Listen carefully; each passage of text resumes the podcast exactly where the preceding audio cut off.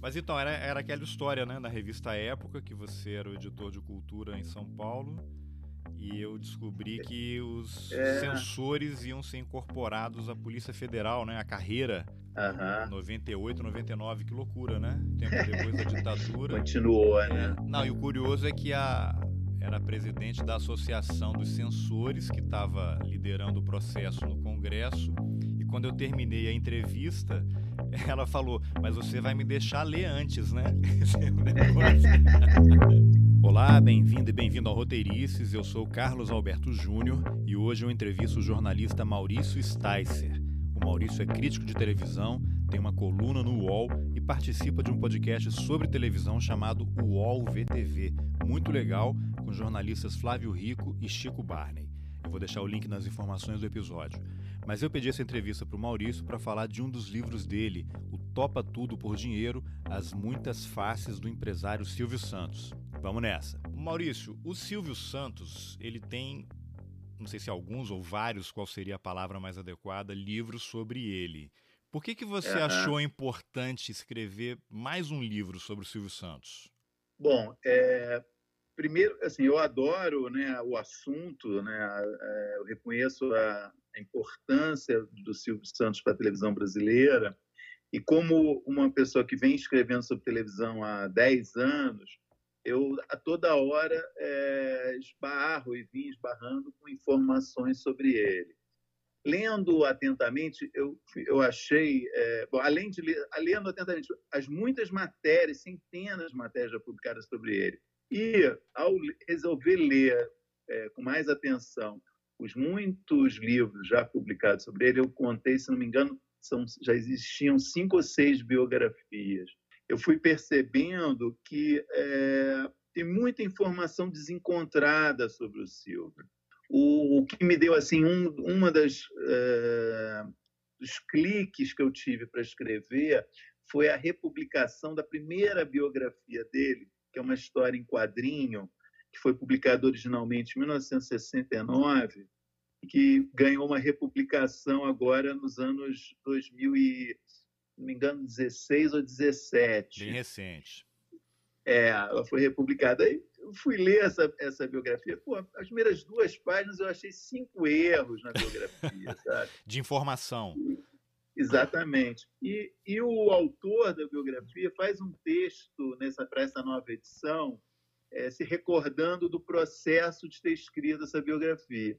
E ele conta um negócio que é incrível, que ele fala assim, ah, eu tive cinco encontros com o Silvio na Rádio Nacional, eram encontros que duravam meia hora no máximo, porque ele também não tinha tempo, e ao fim do quinto encontro, o Silvio falou assim para mim, a partir daí você escreve o que você quiser. eu achei legal que então, você assim, no livro, no livro você até coloca o detalhe, né, que o Silvio Santos colocava um relógio isso, na frente, quando deu que... tempo, acabou e pronto. Exatamente. Ele próprio que conta né, isso. É um misto, por um lado, de despreocupação com a imagem, e por outro, é, tem uma. Tinha. Por, por, muitos anos ele teve ali uma, uma preocupação em é, estabelecer alguns mitos, sabe? Que eu, que eu achei muito curioso. Por exemplo, o negócio também me chamou, mexeu muito comigo foi a descoberta que ele até 1985 todas as matérias sobre ele ele mentiu a idade. Quer dizer, o cara durante 25 anos ficou mentindo a idade ou mais de 25 anos.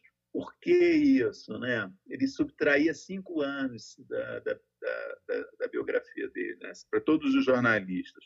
Alguns até desconfiavam e diziam Silvio Santos que diz ter tantos anos, etc. E ele, dá, e ele dava corda para essas coisas, né? Exatamente. Ele tinha ali uma, uma ideia de que, enfim, tinha, devia passar para o público uma, uma imagem de uma pessoa mais jovem, quer dizer, é uma pessoa preocupada com a imagem, né? E tentando construir a própria imagem. E, não, é interessante porque além da idade, o, o que eu achei super grave, né? E aí só a é. cabeça do Silvio para entender é ele ter escondido que era casado e que tinha uma filha, né? Exatamente. Esse ainda, isso é um desdobramento ainda mais grave, mas, mas, que até gerou um episódio interessante, que eu acho que é muito forte, que é o arrependimento dele né, em 1988, público que ele faz disso, né? Quer dizer, uma compreensão de né, realmente que é uma coisa é muito extravagante, para usar uma palavra até gentil, o fato dele é, omitir de todo mundo que era casado, né? É, há muito poucas informações sobre essa primeira mulher, algumas poucas matérias. É, nunca se soube exatamente o que, que ela sentia, mas é possível imaginar que não fosse nada agradável, né? É, a pessoa ser casada com um apresentador de televisão e ele dizer que era solteiro, né? Então é um negócio esquisito realmente, né? É. Ela já é falecida, né? Pelo que eu li no, no livro. É. Ela morreu é, de câncer, anos, anos 70 ainda. E aí o Silvio se casou pela segunda vez com a, com a atual mulher, enfim, teve mais outras quatro filhas, né? Tá, agora o Maurício, o Silvio Santos, ele ele tá no imaginário coletivo brasileiro, ele faz parte da memória afetiva de muita gente, inclusive a minha, imagina, eu cresci nos anos 70, né? Eu tô com 50 anos, só existia, não existia TV a cabo, era Globo, TV Tupi, que eu ainda peguei, né? Exato. E, e, e, muita gente não sabe muito além da história dele, além do fato dele ter começado como camelô, uma coisa que ele gosta, né, de, de propagar e tal, self-made e tal. Você podia fazer um, um breve relato dessa ascensão do Silvio, contar com base nas suas apurações o que, que há de fato e o que, que há de mito, para usar um termo da moda, né? Sobre, uhum. o, sobre o Silvio Santos.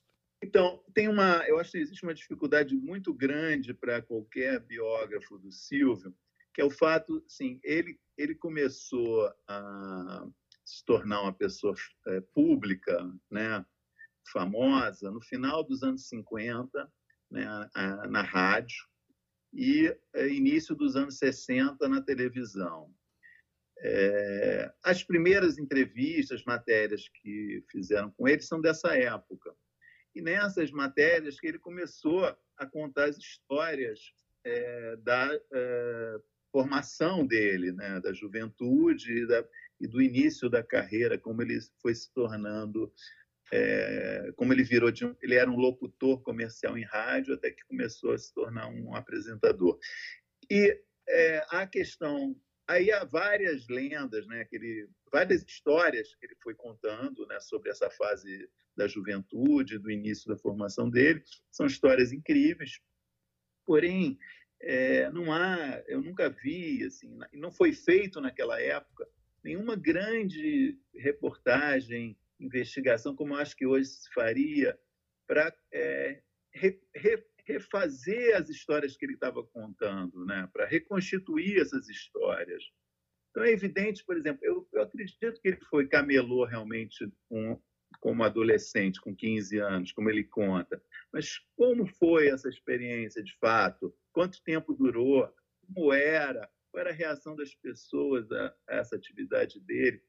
Não há muito registro disso. Né? Não houve, na época, é, ao menos eu, que eu tenha achado, nenhuma grande reportagem que tenha reconstituído isso, sabe?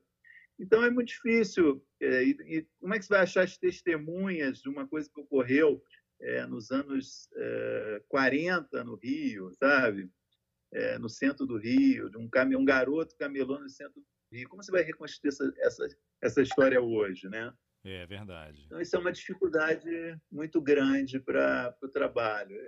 Enfim, então é isso, ele foi, ele foi desde jovem, queria né, trabalhar, ajudar a família, inventou um negócio, depois que você caminhou, inventou um sistema de locução na, na, na, na, na barca, barca Rio-Niterói, que fez muito sucesso, aí veio para São Paulo, começou a fazer locução de rádio, ler locução de anúncios, conheceu o, o, o Manuel da Nóbrega, que era uma figura importante da rádio, e acabou se associando a ele no negócio do baú da felicidade, que era um negócio que o Manuel era sorte de um cara e o Silvio entrou nesse negócio. E aí a história vai, enfim, vai embora. Agora, né? o Silvio ele não te deu entrevista, né? No livro você registra logo no não. início que a assessoria respondeu que ele não ia falar, é. mas te desejava Isso.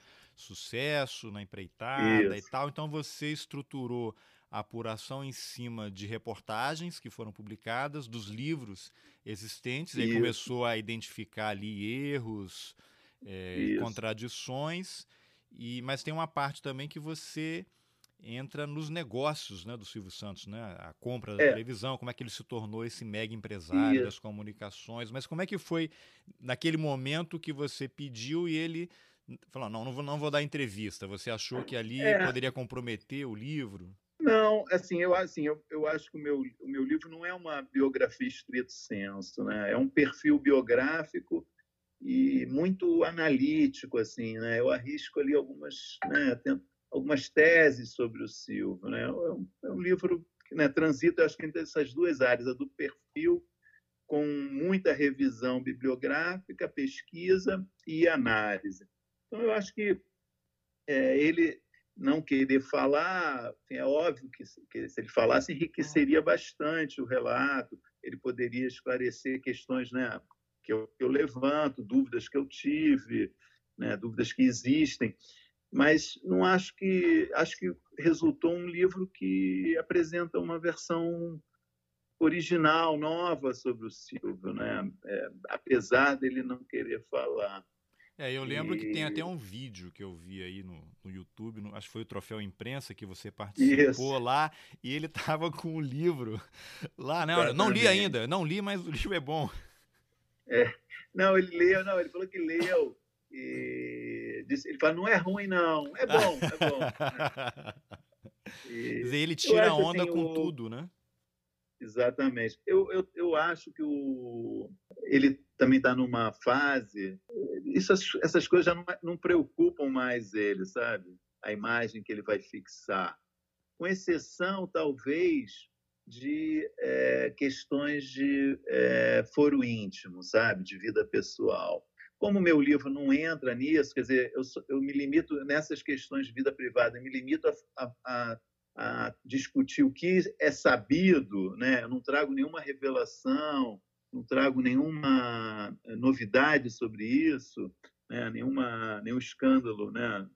que pudesse chocá-lo, eu acho que o livro não, é, não, incomoda ele, digamos assim. É até interessante, porque numa das passagens do livro você se remete à reportagem, não me lembro de qual jornalista era, em que o Silvio, numa entrevista, diz que não se incomoda com o fato das pessoas falarem mal dele, receber crítica. Agora, se mexerem com as empresas dele, aí, é, é, um negócio de é empresa para empresa e ele vai ligar para o dono do jornal.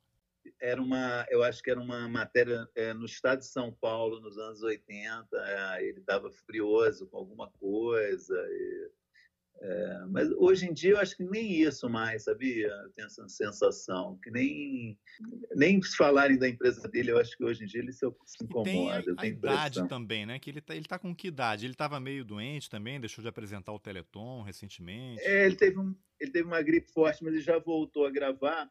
Agora, dia 12 de dezembro, o Silvio faz 89. É, não é pouca 89 coisa, né? anos. Não. não.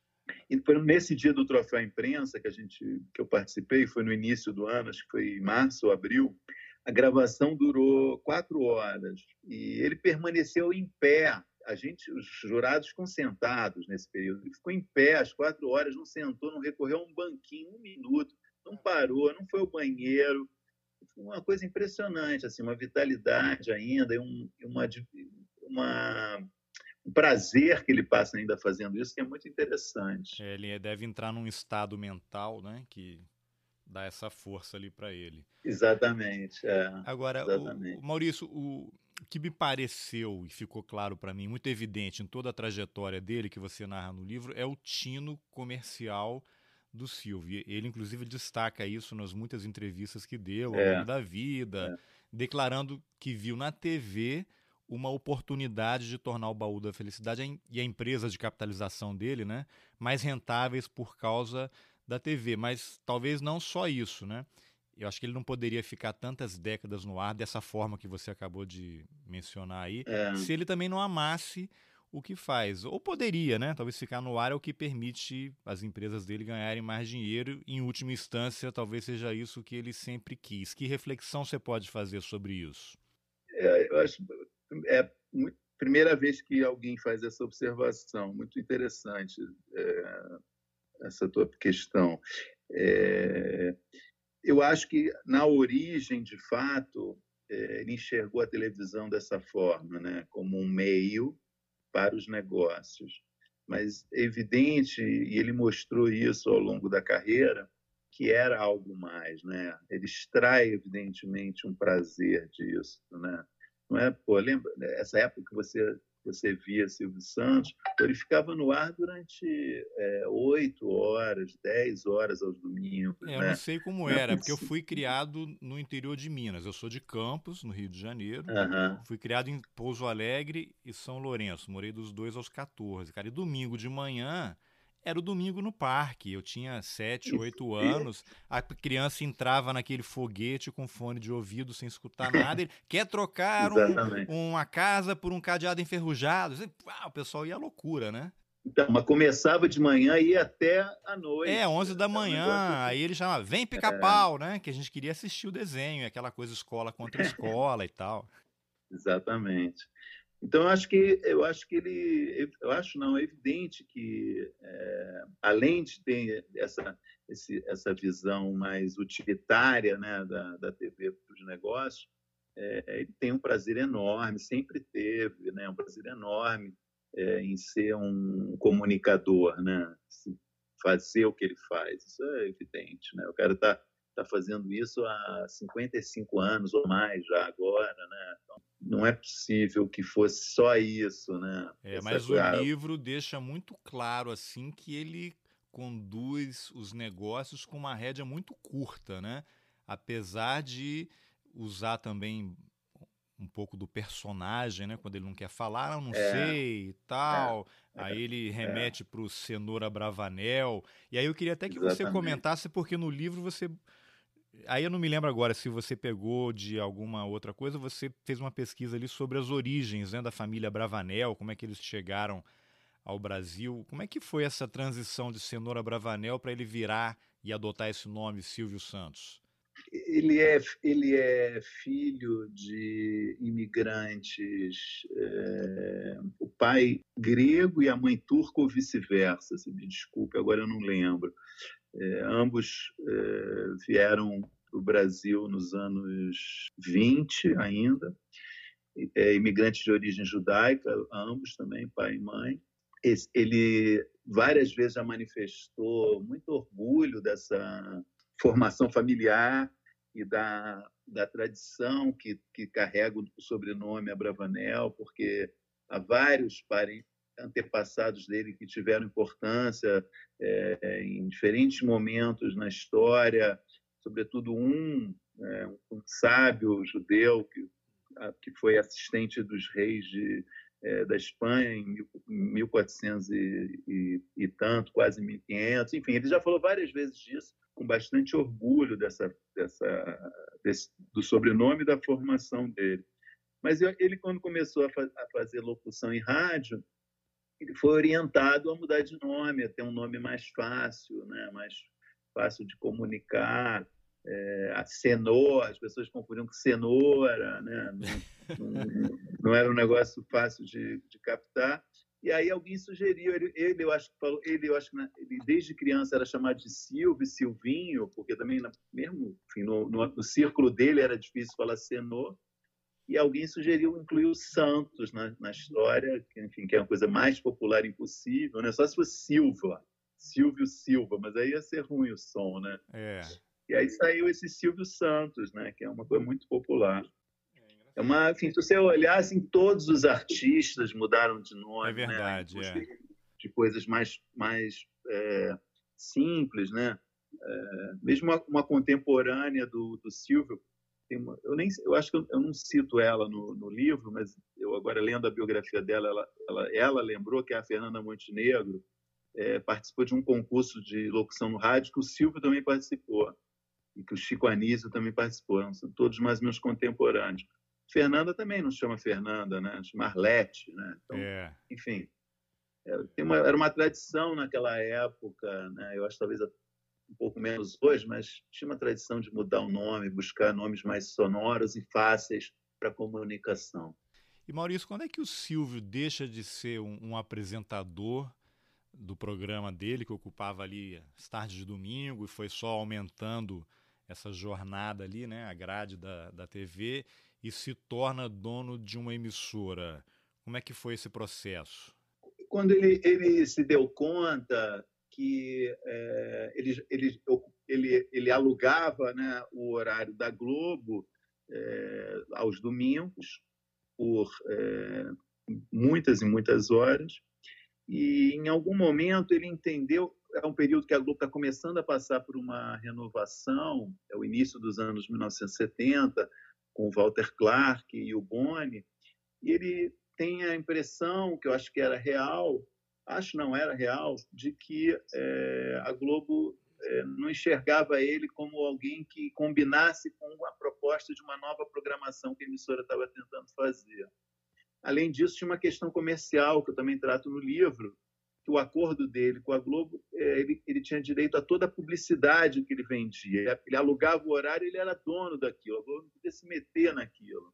Então, ele começou a perceber sinais de que a Globo poderia não renovar o contrato que tinha com ele. E é aí que ele começa a pensar que ele já está produzindo tantas horas de programação por dia, para um domingo, horas e horas, que ele começa a falar: pô, eu acho que eu posso ter um canal de televisão. E aí que ele começa as gestões para conseguir o canal dele. A gente está falando disso em 1971, 72, né, que já tem registro das primeiras tentativas dele de conseguir um canal, que ele só iria conseguir alguns anos depois. Tá. Eu lembro, enfim, eu era criança naquela época, é, tinha aquela coisa da semana do presidente, né? Aquelas inserções Isso. laudatórias sobre as atividades dos Isso. presidentes. Eu lembro basicamente do Figueiredo, era uma coisa que me marcava muito. Isso. É um negócio que ele criou é, para festejar é, imediatamente assim que ele conquistou o SBT. Porque primeiro ele conseguiu a TVS, que era o canal 11 do Rio, foi o primeiro canal dele e alguns anos depois aí ele consegue o SBT, que foi que permitiu ele criar uma rede, que aí já eram, eram vários canais, é um, é um espólio do, da TV Tupi, né, que é. faliu, mais alguns outros canais, o, o governo fez uma concorrência, dividiu um monte de canais em dois blocos de cinco ou seis canais, e um ficou com o Silvio e o outro ficou com o Adolfo Bloch. É, eu lembro engraçado que essa transição eu, quando comecei a assistir, era TVS, não existia SBT. E aí eu lembro que eu lembro como se fosse agora. Em alguns. Aí nos programas ele começou a falar. Então vamos, assistam a TV SBT, aquela coisa básica do marketing que você vai introduzindo um nome para fazer a transição até o nome definitivo que é o SBT, né? Deixa eu só te falar as datas exatas, o próximo pelo menos. A, a TVS inaugurada em 1976 e o SBT em 1981. Exatamente. Dizer, esses primeiros cinco anos, ele, ele, ele, tinha a TVS no Rio e continuava exibindo o programa dele em São Paulo pela Tupi e pela Record. Isso. E aí, em 81, que foi essa concorrência pesadíssima, dificílima, que eu descrevo em muitos detalhes no livro, ele fez muito lobby, né? batalhou muito para conseguir ele assim que consegue, ou até um pouquinho antes da própria inauguração, ele estreia esse, esse programa Semana do Presidente, que é uma forma dele agradecer é, ao João Figueiredo, que foi quem deu a concessão para ele. E agora ele vai continuar com isso até meados do governo Fernando Henrique, ou seja, não foi uma bajulação exclusiva, dedicada exclusivamente a, ao Figueiredo, né? Não, exatamente. E, e, é muito curioso porque fica aquela impressão assim, ele vai, não sei se é o termo adequado, né? Ser subserviente ou bajulador ou muito uhum. esperto para agradar ou tentar agradar o poder constituído, seja ele qual for, Isso. não importa se é civil Exatamente. ou militar. Você acha que é, o interesse dele realmente é o um negócio. Então, para manter o meu negócio, eu, eu vou me aliar a quem for necessário. Exatamente. Não, isso é explícito, né? Ele, ele próprio fala isso várias vezes. É uma coisa. Né? O governo Sarney, ele, ele sai de uma reunião com, com, com o presidente, aí vai na sala de imprensa do Planalto e é questionado sobre se alguma coisa se ele não faria críticas ao governo Sarney, ele fala que ele não faz crítica a nenhum governo, porque ele é um office boy de luxo do governo. Né? Exatamente. Né? Exatamente. Coisa exatamente. muito forte, né? Uma, é um termo muito forte né, que ele usa. Né? Agora, nesse período todo, você no livro relata uma relação muito interessante entre o Silvio e o Roberto Marinho, né? E, e, e, uma animosidade enorme do Silvio em relação ao Boni. O que, que você pode contar desse triângulo amoroso, digamos assim?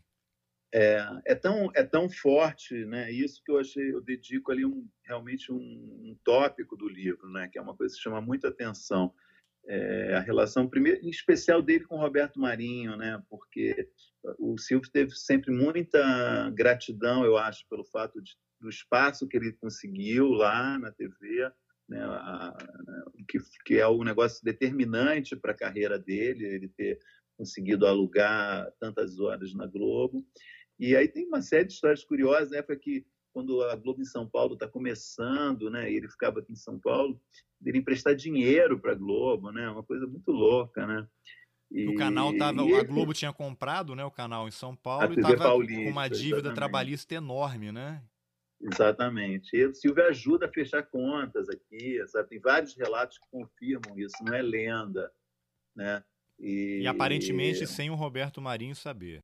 É, que é uma coisa que eu acho muito improvável, né? Mas... É, ninguém vira dono é. de um império sem saber do que está acontecendo, né? É, que o, e que um dos seus principais clientes está emprestando dinheiro, né? É. Emprestando dinheiro a juros, inclusive, camaradas, mas, mas a juros, né? E e aí, mas, mas qual enfim, é o motivo que... dessa relação aí... ruim com o Boni? Então, aí eu acho que essa, uh, ele tem essa, essa uma relação muito interessante, eu acho, né, de muita, muita troca com Roberto Marinho várias vezes, vários episódios diferentes, né, que eles precisam negociar e, enfim, e eu acho que é uma relação de alto nível. Com o Boni, eu acho que ele tem começa tem uma, uma vamos dizer, não sei se a palavra é essa, mas uma implicância, um problema que surge já no, no, antes, quando ele ainda está na Globo, quando ele percebe que é justamente o Boni e o, e o Walter Clark que querem tirar ele da, da Globo. Né? São eles que têm esse desejo de renovação da programação, que pressionam para consertar um pouco, o, mudar um pouco o contrato e tal. O Roberto Marinho interfere vem e renova o contrato por mais alguns anos, isso no início dos anos 70. Talvez tenha ficado alguma coisa aí. Agora, o que detona a, a animosidade é, é, a contratação do Jô Soares pelo Silvio para fazer o programa, o talk show no SBT. O Boni fica muito revoltado com isso e cancela e proíbe é, qualquer publicidade que tinha o jogo como protagonista na Globo. E isso passa, enfim, isso tem um impacto econômico, né? Uma coisa pro é. jogo. Não, cortou grave. inclusive porque o Jô fazia espetáculos em teatro, nem isso podia ser exibido na Globo, né? A Exatamente. chamada para os shows. E aí o, o, tem uma conversa que o, o, o Boni nunca negou, até acho que ele confirma realmente isso, que ele fala assim, não vou deixar nem você usar o termo gordo, porque eu chamava o, o programa do gordo, né? É. O Boni, o Joe Hit, isso que era o excesso de prepotência e tal. Eu, eu, eu, entrevistei o Boni sobre esse episódio, ele cita esse episódio, ele confirma realmente que ele foi muito duro, mas ele acha que era a forma que tinha que ser naquela época e tal. Negócios, né? Então, exatamente. E eu acho que aí a coisa azedou de vez, né, entre o, o Boni e o Silvio. O Silvio passou a e aí isso afeta os negócios do Silvio, quer dizer, no momento que os, os, funcionários dele não podem fazer publicidade que apareça na Globo, isso de alguma forma também está afetando ele, né? Porque cria uma insatisfação dos funcionários dele. E ele discute esse assunto com o Roberto Marinho, o, o, o Silvio Santos. Ele vai até o Roberto Marinho para reclamar. Caramba. é, foi uma coisa muito séria mesmo isso. Começou, foi o Jô, mas depois foram outros é, o Sérgio Chapelin, quando se mudou para o SBT, também teve esse problema. É. Não, é, e o é, Silvio falava no troféu imprensa, né? Falava mal do Boni, citava as pessoas. Exatamente. É. Então, é nesse esse episódio do Jô, que o Jô escreveu um artigo para o Jornal do Brasil, muito pesado contra o Boni, contando essa história. E aí ele leu no troféu imprensa, mais ou menos na mesma época, enfim, acho que 80, final de, sei se 88, 89, se desculpe aí pela imprecisão um pouco das datas, Mas aí o, o Jô te, o texto que ele escreveu no Jornal do Brasil no Troféu Imprensa e o, e o Silvio emenda com um discurso, uma crítica pesada ao Boni. É um, um, caso interessante, realmente que ficou explícita ali a, a, a guerra, né, a disputa comercial. É, o curioso é que anos depois o Boni foi contratado pelo Silvio Santos e o contrato acabou sendo rescindido quase que imediatamente depois, né? Exatamente. É um, é, é um mistério, na verdade, como que eles quem achou que aquilo poderia dar certo, né? O Silvio e o Boni. E o Boni fez uma série de exigências, sobretudo a de que o, o Silvio não se envolveria na programação, com exceção do programa dele. O Silvio, no primeiro momento, topou, e eu acho que quando ele chegou na hora de assinar o contrato, ele olhou para aquilo e falou: ah, não vou assinar isso, e rasgou o contrato. Também é uma história que o Boni confirmou para mim né, é, no livro. Agora, tudo isso envolve multas milionárias, né? Esse pessoal sempre pagava um para o outro ou chegava a um bom meio termo ali, olha, você não faz nada aqui, é, eu não faço nada ali. É, o caso mais notório é o do Gugu, né? Que cancelou, já tinha assinado contrato com a Globo e o, o Silvio Santos foi até o gabinete de Roberto Marinho para cancelar o contrato. O valor que, que sobrou da multa nunca foi dito, mas o Silvio pagou uma multa. Amigos, assim amigos, como... né? Exatamente. Assim como também é, quando ele tirou o ratinho né, da Record. Né, tinha ali uma multa para pagar, ela foi paga. Ele negociou com o Edir Macedo, tem vários é, relatos. Agora, como essas coisas, nenhum, emissoras de TV no Brasil é, são empresas fechadas, né, não são de capital aberto.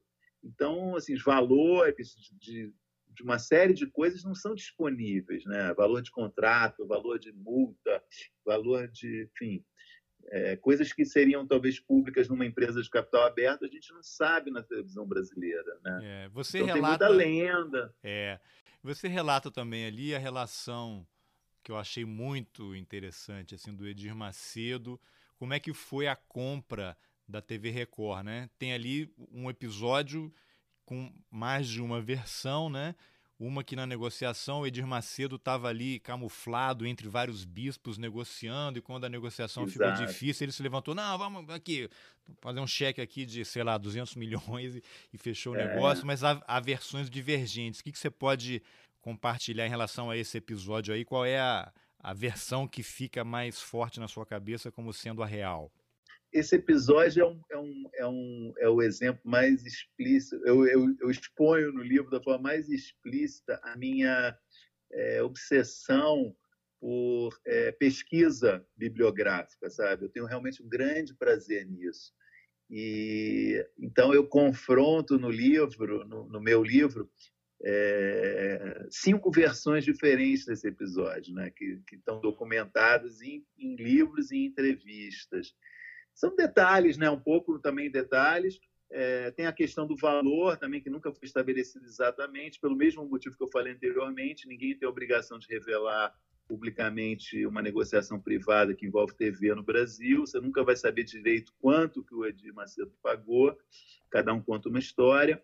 Tem os personagens envolvidos nessa história, cada um cita personagens diferentes, e, enfim, o fato é esse, que o, o, o, o Edir Macedo, é, a, a, TV Record pertencia à família Machado de Carvalho, né? Isso, é, isso, é, é. É, Machado de Carvalho.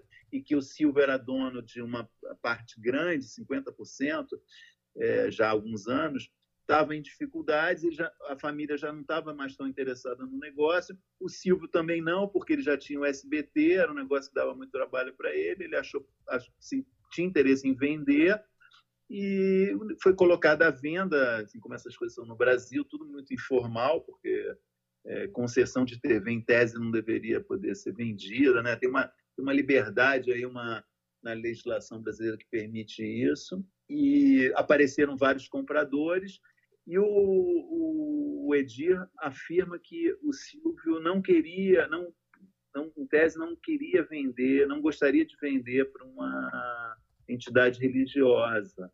Então, por isso, ele teria se disfarçado, teria enviado um deputado como o cabeça da negociação, possível não desconfiar inicialmente que era uma igreja.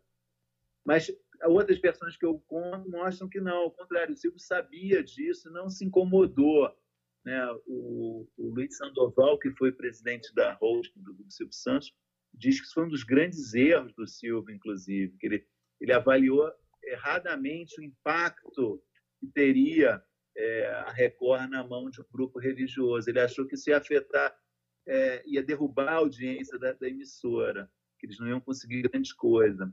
Então, enfim, estabelecer exatamente o que aconteceu eu não consegui, mas eu acho que ao mostrar as inúmeras versões sobre esse episódio, eu mostro que ele é muito importante, né? é o principal negócio de televisão que aconteceu no Brasil nos últimos 20 anos, e que é, há diferentes ideias sobre o que, ele representa e como ele foi feito. É, agora é interessante isso porque o Silvio, você registra no livro, ele sempre se recusou a exibir programas religiosos no SBT. Ele acha que isso não deve se misturar, o que corrobora um pouco essa análise dessa pessoa que você mencionou que o Silvio avaliou mal, né? Exato. A questão exatamente. da Record. E por que, que o Silvio é contra programa religioso em TV? Que é uma coisa que atrai muito público, né? É, eu acho. Ele eu nunca falou explicitamente, mas eu, eu é, sempre entendi isso como parte da visão dele de que ele tem que fazer uma televisão para todo mundo. Ele não quer, ele não quer problema, assim como ele não quer problema com político, né? Ele agrada a todos a maneira dele agradar todas as religiões é não falar de nenhuma, de não vender espaço para nenhuma, a não ser que ele vendesse para todas, entendeu? É, eu acho que tem uma, uma ideia de realmente é um campo minado você dar espaço para uma, uma denominação religiosa não dá para outra, entendeu? É o curioso e... que ele você registra em várias passagens, várias algumas passagens do livro que ele é judeu, né? É, aparentemente pratica ali eventualmente e tal, mas é. a, a, esposa e as filhas são evangélicas, e recentemente, é. acho que foi até no Teleton, né, que elas substituíram isso, o Silvio, isso. virou quase um culto, né? É, a própria Patrícia, a certa altura, falou: acho que isso aqui virou um culto evangélico, que mostra exatamente é, uma coisa que nunca aconteceria sob a gestão dele, entendeu? Né? Quer dizer, o Teleton, ele, ele, em diferentes edições, leva sempre essa a, a, cantora que acabou protagonizando esse episódio esse ano, a Aline Barros, ela já foi em outros Teletons, mas ela vai canta uma música e pronto, né? É, um rabino foi no Teleton, já foi padre, né? Um evento beneficente. Nesse episódio, especialmente como o Silvio não estava e foi improvisado o roteiro, deram um golpe. É, entre aspas. Né? Eu acho que elas estavam muito inseguras, não tinham nem roteiro para o programa. E acho que a menina, a Patrícia, tem uma intimidade com essa cantora, são amigas. Ela é apresentadora também, né? É. E ela é apresentadora também, né? Já, tá exatamente, tá familiarizada exatamente. Aí ela deixou a, ela deixou a cantora gospel no palco. A cantora cantou várias músicas, fez vários discursos, até que a própria Patrícia falou: pô, vocês desculpem, isso aqui virou um culto evangélico. Ela se deu conta da, né, do excesso ali, de como ela carregou nas tintas. É, não, eu não acho que foi intencional, mas foi intuitivo ali, sabe? Uma coisa.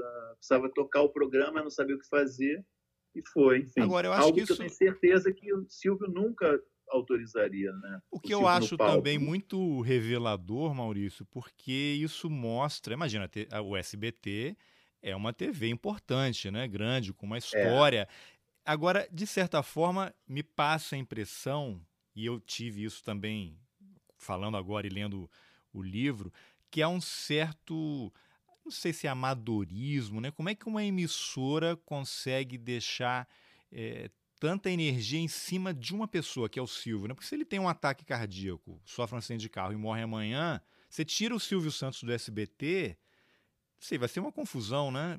Me parece que não há um plano B, assim, o que, que vamos.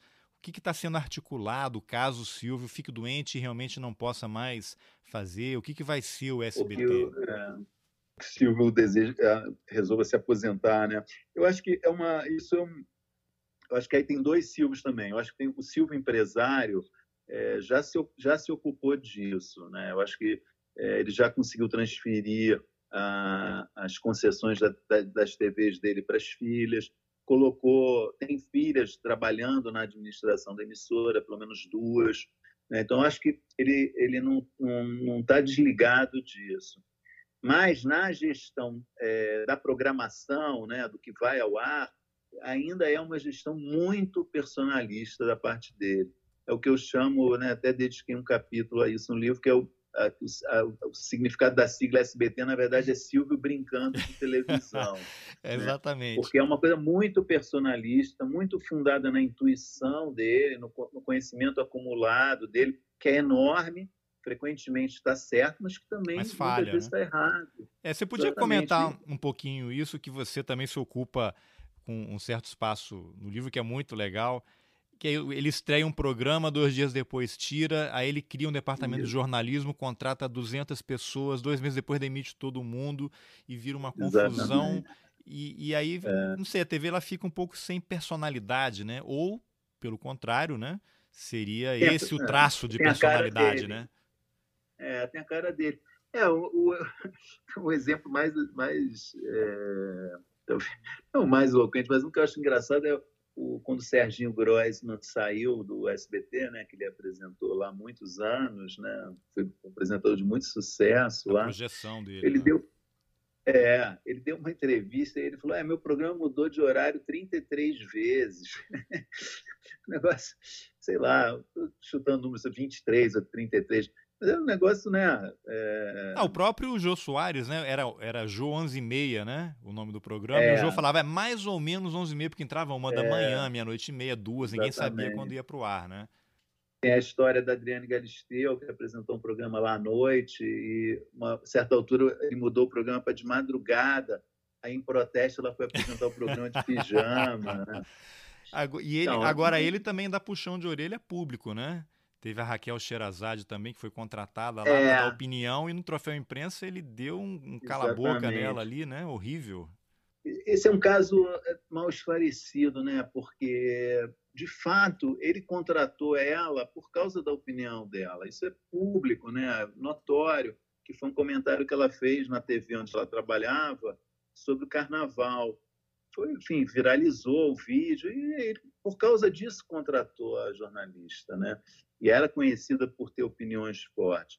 Mas, realmente, na, no, no, SBT, os jornalistas não dão opinião, com exceção do, do Boris Kazoy, que quando apresentou lá... Que fez né, história, né, com o jornal lá. Exatamente, como âncora, né? É, ele nunca deu essa liberdade para ninguém. Então, é um negócio realmente que eu não entendo bem como isso foi acontecer, né? como isso foi estabelecido, como ela topou isso, né? para não poder dar opinião, se era por, com base na ela foi contratada por causa da opinião dela e é, faz um contrato em que ela não pode opinar, enfim. E o comentário Mas dele ele, de foi fato, super machista, né? Exatamente. Ele, ele fez, foi no, no Troféu Imprensa, acho que já de dois anos atrás, foi muito grosseiro em relação a Você está aqui porque você é bonita, uma coisa assim, né? Quase isso. É. E aí, esse ano, a coisa degringolou de vez que ela perdeu um dos dias. Agora só apresenta o telejornal de segunda a quinta. Também não foi explicado por que ela perdeu um dia do, do telejornal. Enfim, supostamente foi porque ela estava fazendo críticas ao governo nas redes sociais. Nem era no programa. Ela no programa realmente não opina mais há muito tempo. Mas nas redes sociais ela vinha fazendo críticas ao governo. E tem um episódio também que você narra, que eu não me lembro o nome do, do jornalista agora, peço desculpas, que ele foi contratado para reestruturar o jornalismo do SBT e depois começou a ser sabotado. Foi sabotado e o Silvio chamou ele na sala dele. Ele faz uma descrição até ruim, né? Chamando o escritório do Silvio de cafona, que ele estava de meia e sandália e tal. O que, que você pode é, contar o... desse episódio? É o Alberto Vilas, né, que foi um cara que foi editor-chefe Fantástico, do Jornal Hoje, um cara com muita experiência, trabalhou em toda, na Globo, Band, em várias emissoras. Eu tinha trabalhado no SBT na época que, é, que a Lilian Wittfried tinha um telejornal lá, e alguns anos depois ele foi chamado para dirigir o jornalismo da emissora. E aí ele uma vez tinha me contado essa história, eu conheço ele, e aí, quando eu estava fazendo o livro, eu procurei para ouvir melhor, né, para entrevistá-lo. E aí ele fez um relato tão é, impressionante dessa experiência. Eu acho que ele ficou acho que dois meses ou três meses no cargo e foi mandado embora. E, enfim, a emissora ficou com um contrato acho que de dois ou três anos com ele. Cumpriu o contrato, inclusive. Ele ficou recebendo sem relação... trabalhar? Exatamente, exatamente. E aí isso, a relação dele, assim, é ele, ele teve, teve pouquíssimas vezes com o Silva, eu acho que uma vez na final o Silva chamou ele para uma conversa, elogiou muito ele, e no dia seguinte ele foi demitido. Mas ele, o Vilas conta muito dessa desorganização, vários episódios de desorganização, de falta de, de comando, de contra-ordens, ordens e contra-ordens, enfim. Uma bagunça que eu, eu, eu cito como um exemplo de uma coisa que me incomoda bastante, eu acho que realmente é um problema na gestão do Silvio na, é, à frente da televisão, que é a falta de é, interesse verdadeiro pelo jornalismo. Né? O Silvio, eu acho que só cumpre tabela com jornalismo, com exceção do, do período em que, foi um período de 10 anos que ele investiu, né, o período do Boris, da Lilian e outros, ele nunca realmente deu valor para o jornalismo, nunca achou aquilo importante, acha que é caro, que dá trabalho, e põe ali porque a lei exige que tenha jornalismo na televisão aberta. Agora é interessante, porque aquele período, é, aquele tipo de jornalismo feito naquele momento lá, com Boris, a Lilian, Uhum. levava credibilidade para o SBT. Acho que atraiu um Exatamente. público que não era o público tradicional. Você acha que ele resolveu acabar com aquilo por uma questão meramente financeira? É, eu imagino que tenha sido alguma conta. Quer dizer, embora esse, esse jornalismo tenha trazido publicidade também, né? É, pois é. Foi, um, foi, uma, foi uma época que o Silvio foi convencido que é, um programa de um, um ele cita o exemplo, um filme com a Mary Streep que dá cinco pontos de audiência pode ser mais rentável que um filme é, de violência que rende 20 pontos de audiência. É, até ele porque... não conseguia entender isso. Até porque ele corta as cenas de violência, né? É, fora isso. É. Mas ele não conseguia entender, ele demorou a entender. Aí, por um breve período, ele foi convencido disso, de que tinha que investir com qualidade um pouco, que a publicidade traria um outro tipo de publicidade para ele. Mas, por algum motivo, depois de mais ou menos uma década, ele é, deixou de acreditar nisso e voltou a investir numa programação mais popular mesmo. E, nesse, enfim, né, e nessa hora que acontecem essas é, mudanças no jornalismo, e, enfim, e ele, e ele perde bastante a importância que teve. Agora, ele também, com esse tino não só empresarial, né, mas assim do business, né, do show business, ele identifica um programa que pode ser sucesso. Você tem o caso clássico do Chaves, né, que está aí sendo uhum. reexibido ad eterno, mas tem uma coisa que eu acho sensacional, que é a Casa dos Artistas. O que, que você pode é... contar dessa história? está bastante documentado. Eu, eu recorro a, a, a, essa documentação no meu livro, pelo livro do Flávio Rico, Biografia da Televisão Brasileira, é, que ele conta muito, muita riqueza de detalhes, como o SBT negociou a compra dos direitos do Big Brother com a Endemol na Holanda, que é a, empresa que criou o formato né, e começou a apresentar ele em 1999 na Holanda e depois em outros países. E na última hora, já com todos os contratos prontos, só faltando assinar, o Silvio mandou cancelar essa, essa compra de direitos, rasgou os contratos e, já tendo é, de posse do que é chamada a Bíblia do programa, ou seja, como que ele é feito, né? Ele já tinha isso, tinha cópia, feito cópia disso ele mandou fazer uma versão brasileira, que e é o, o, Casa dos Artistas. O executivo do SBT estava lá na Holanda, né? Ia assinar e ele mandou Exatamente. volta. Deve ter me manda Exatamente. por fax a Bíblia e volta. Exatamente. Exatamente. Isso gerou inúmeros é, processos, né? É, que, porque a Globo em seguida comprou os direitos, né? E quando o Silvio Santos inaugurou Casa dos Artistas, era, tava, a Globo já tinha, já era dona dos do direitos do BBB.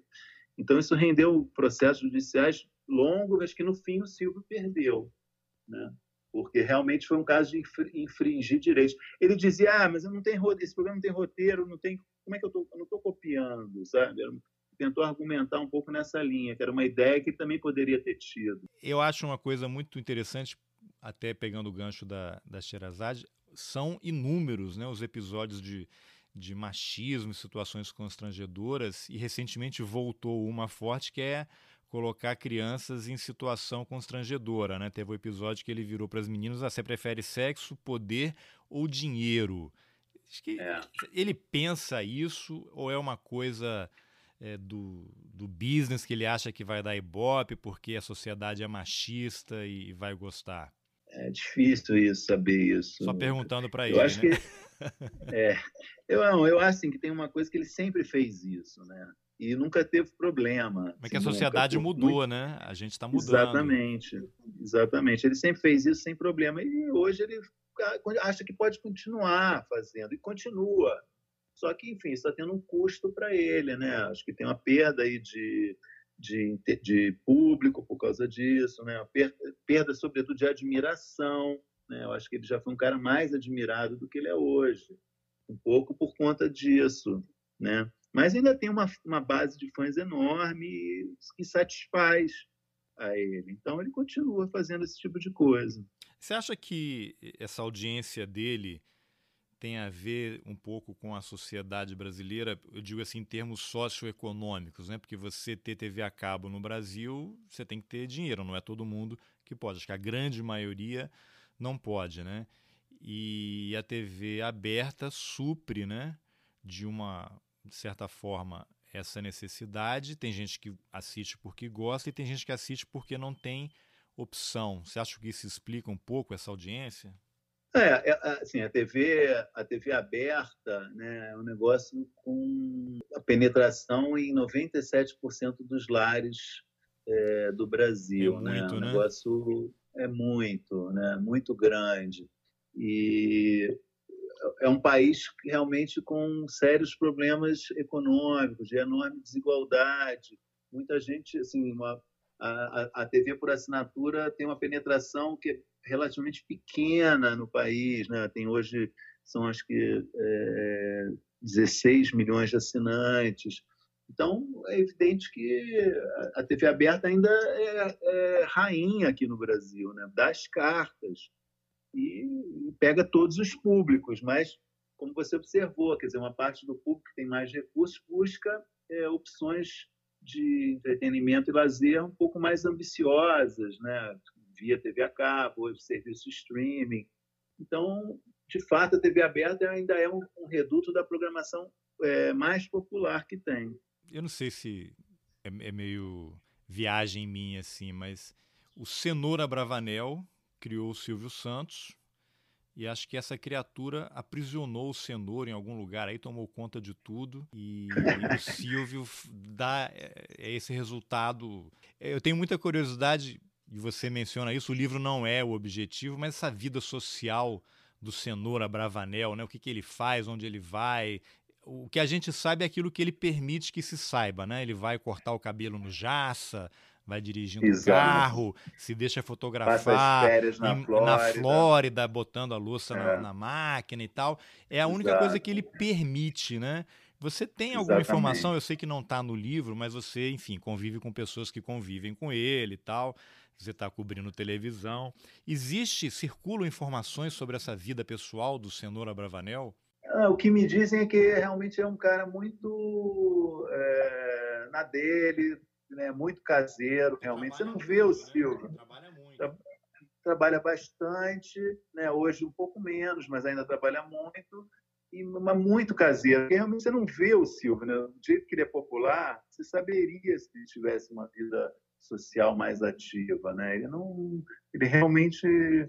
Eu acho que ele é assim mesmo, né? Um cara dedicado ao trabalho, dedicou a vida a isso, né? Os últimos 50 anos da televisão, 55 anos, e é, eu realmente eu não entrei muito nisso, mas acho que é, não é uma figura muito interessante, né, do ponto de vista midiático, né?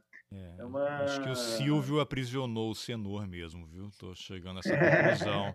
talvez, talvez. Agora, e qual você diria que é o, o legado do Silvio Santos? É, eu, eu, eu, eu acho é, um pouco decepcionante você pensar nesse é. sentido, sabe, de legado. É, que eu acho que é uma, ele, ele fez uma TV muito baseado é, nele, né, assim, na, no, nos gostos dele, na visão dele de televisão. Personalista. E, muito personalista, inim, inimitável, né, quer dizer, acho que ninguém possa imitá-lo. E acho que ele, enfim, ele deixou ali uma marca em termos de televisão popular, né? uma sugestão de televisão popular, frequentemente questionável por, por excessos, mas também muitas vezes interessante, né? uma ideia de televisão popular, mas pouco. Assim, ele, e ele, como uma figura pública também, o fato de talvez ser muito reservado, mas também não, não, não deixou, acho, nada além de, sabe, ele faz essa, essa benemerência uma vez por ano no Teleton, que é legal, mas não tem uma fundação SBT, uma fundação Silvio Santos, não, não investe em novos talentos, é, desse, em, em, promessas, né? não tem uma. Enfim, eu acho que tem um monte de coisa que ele poderia ter feito que ele não fez, não teve interesse. Enfim, não... Tem um episódio do Banco Pan-Americano, um banco que ele comprou, que usava como sim, para fazer as operações ali das empresas dele também, que o banco quebrou com uma dívida bilionária e você relata de uma, uma forma muito interessante, assim, ele nas audiências, ele parecia que estava é. É, com uma espécie de demência, não, não lembro, não sei é. e tal, é, é uma, uma coisa de malandragem, né, não? É uma coisa, é, eu acho feio, assim, né, eu descrevo esse episódio porque realmente é uma audiência, né, que o se não me engano, foi o Fausto Macedo do Estadão que teve acesso, que ele descreve a audiência do Silvio, o depoimento do Silvio no inquérito, e é um negócio realmente, ah, não sei, nunca, nunca ouvi falar, não vou lá, não conheço, né? O cara, pô, e, e quando logo que teve, foi revelada a fraude, né, a quebra do banco, eu lembro que a Mônica Bergamo entrevistou também ele, e aí eu coloco isso no livro ela pergunta alguma coisa e fala, pô, eu não sei nem onde é esse banco, sabe? Pô, como pode isso, né, cara? Não, porque é até interessante. Teve aquele episódio que está disponível aí no YouTube, que é uma, uma disputa pelo espaço que está o teatro. O Silvio tem um empreendimento ali, né? Ou é dono do terreno e tá o Esqueci Teatro Oficina. É, do Celso Martinez, né? É, e tem uma, tem uma reunião ali que o Silvio vai e o Silvio fica tirando sarro, fazendo piadinha, não sei o quê. Exatamente. Um cara é. bilionário, que ele, mas não vai abrir mão daquele troço por nada, né? Uma coisa assim muito é, ruim, eu acho, para a é, imagem dele também. É, é, é, ele nunca. É, eu não entrei nesse episódio realmente no livro, mas é um, é um caso que prevalece uma visão de de empresário estrito senso, assim, no, no, pior sentido, né? Não, não conseguir enxergar que poderia é, ter um, outros ganhos, talvez não exatamente econômicos, é, financeiros, tendo uma, uma postura mais liberal com um artista que é reconhecido como um grande artista. Não, né? Principalmente porque ele, o Silvio ele... é um artista, né? Também, exatamente. Ele se atém a uma questão ali muito é, formal, né? que, enfim, aparentemente ele tem, tem direito, mas não enxerga ali várias questões é, é, de valor simbólico envolvidas né, no embrólio, né? Uma coisa é, decepciona um pouco, né? Esse, é, esse Silvio tão durão e nessa, nesse vídeo que vazou é, debochado até da situação. Exato, né? é, é desrespeitoso, né? É, é. Agora, Maurício, Silvio a gente pode falar horas aqui, mas eu queria te perguntar sobre o seu trabalho no UOL. Você é crítico de, de TV. Você vê TV o dia inteiro, cara? Não, não vejo TV o dia inteiro. Eu vejo bastante, mas hoje, hoje em dia também é, o trabalho está muito facilitado já há alguns anos, né? Pelas, é, pelos recursos e ferramentas da revolução digital, né? Então, é, todas as emissoras colocam sua programação, é, seja nos seus, nas suas plataformas online ou no YouTube. Eu tenho recurso sempre de, hoje de gravar o que eu quero ver, consigo ver coisas depois. Então, não preciso realmente ficar vendo tudo. E eu tenho uma atuação muito intensa é, em rede social, sobretudo no Twitter, que é uma rede social que ama a televisão, né? Conversa com a televisão o tempo inteiro, parece que são complementares. É, né? Então, muita gente está o tempo todo falando comigo, me, me, alertando, me perguntando, me dando dicas sobre coisas em televisão. É quase como se fosse um, o Twitter é quase um pauteiro para mim, sabe? Nossa, você então, é refém, sua vida é infernal, então. É, é um pouco infernal. Nesse sentido, é um pouco. Outro dia, um crítico americano, um crítico de televisão americano, escreveu no Twitter, ele está ele tá deixando. Ele, ele, é, ele é crítico de uma importante publicação e está saindo. E ele não disse ainda para onde ele vai, mas ele faz uma despedida e ele foi nove anos crítico dessa do Hollywood Reporter. Ele fala, ele usa uma imagem interessante, cara, que ele está falando um pouco do cansaço desse trabalho. Ele fala assim, ah, é um, esse trabalho é um pouco como o do ratinho do hamster dentro daquela bola de ferro, sabe? Você até postou esse vídeo, não foi não? Foi alguém, alguém postou isso? Não. Rodando aquela roda, não. né, que não sai do lugar. Exa exatamente. Quer dizer, é um negócio incessante, realmente você volta para o mesmo ponto de partida o tempo inteiro, assim, incessantemente. Mas eu adoro, sabe? Eu, eu acho realmente cansativo, afeta a minha vida social negativamente, claro. É, mas é, eu tenho uma compensação que eu acho que é um, é um trabalho muito interessante, muito legal, gosto muito de fazer, é, acho importante. O que você acha da TV aberta hoje? Eu pergunto isso porque eu também, além de seu leitor, eu ouço o podcast que vocês lançaram há pouco é, tempo gente... aí no site do UOL e vocês, o último é. episódio, acho que falam da TV aberta por conta do Lula, né? Que falou que foi forçado a assistir TV aberta é. lá na cadeia. Que, que, avaliação você pode fazer da, da programação hoje das então, TVs abertas? Eu, eu acho assim, tem, né, como enfim, quem me lê, vê, sabe, tem muitos problemas, né? Muita coisa ruim, né? Muita coisa que é, não deveria ser como é. Mas até isso, de certa forma, é, é estimulante, porque, como como eu disse antes, a penetração da TV é muito grande no Brasil, então, de alguma maneira, tem uma função esse trabalho, sabe? Tem uma serve para alguma coisa, sabe? Poder é, destacar coisas legais, orientar um pouco, ajudar a orientar um pouco o olhar do espectador, fazer, por exemplo, está tendo esse grande sucesso agora, tá na última semana, que é a novela Dona do Pedaço, né? Um enorme sucesso. Eu, eu, eu tenho desde o início escrito, fazendo muitas restrições a essa novela. Eu sei que a minha, não, eu não, nem tenho ambição, não posso ter ambição de afetar é, a maneira como essa novela vai, vai se portar, como ela vai se desenvolver, mas eu acho que ao, ao apontar as minhas críticas, as sugestões que eu faço, eu estou ajudando mesmo ao, ao, espectador que gosta, ele vai continuar vendo, mas ele vai é, ter uma visão diferente né, é, do que ele está vendo, um pouquinho pelo menos. Então, eu acho legal, eu gosto de pensar isso. Maurício, obrigado pela entrevista. Eu queria só fazer uma última pergunta aqui. Você imita o Silvio Santos? Não. eu sou um dos poucos que não imita. Ah, ainda mais depois de ter escrito o livro, eu falei essa risada, porque você coloca no livro vários, várias frases dele bota assim, ha, ha, ha, ri, ri, né? É, que é uma é, risada muito mas marcante. eu não sei. Não, não sei imitar, não tenho esse talento, infelizmente. Tá bom, Maurício. Obrigado pela entrevista, cara. Legal. Obrigado pelo interesse. Um abraço. Bom, essa foi a entrevista que eu, Carlos Alberto Júnior, fiz com o jornalista Maurício Sticer sobre o livro Topa Tudo por Dinheiro.